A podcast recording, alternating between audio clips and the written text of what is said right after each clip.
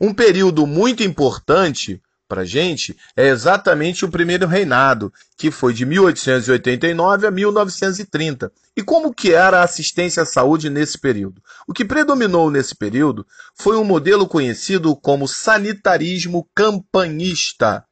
O sanitarismo campanhista, e isso, atenção, já foi questão de prova, era um movimento extremamente autoritário com o uso da força, onde a saúde era tratada como um caso de polícia.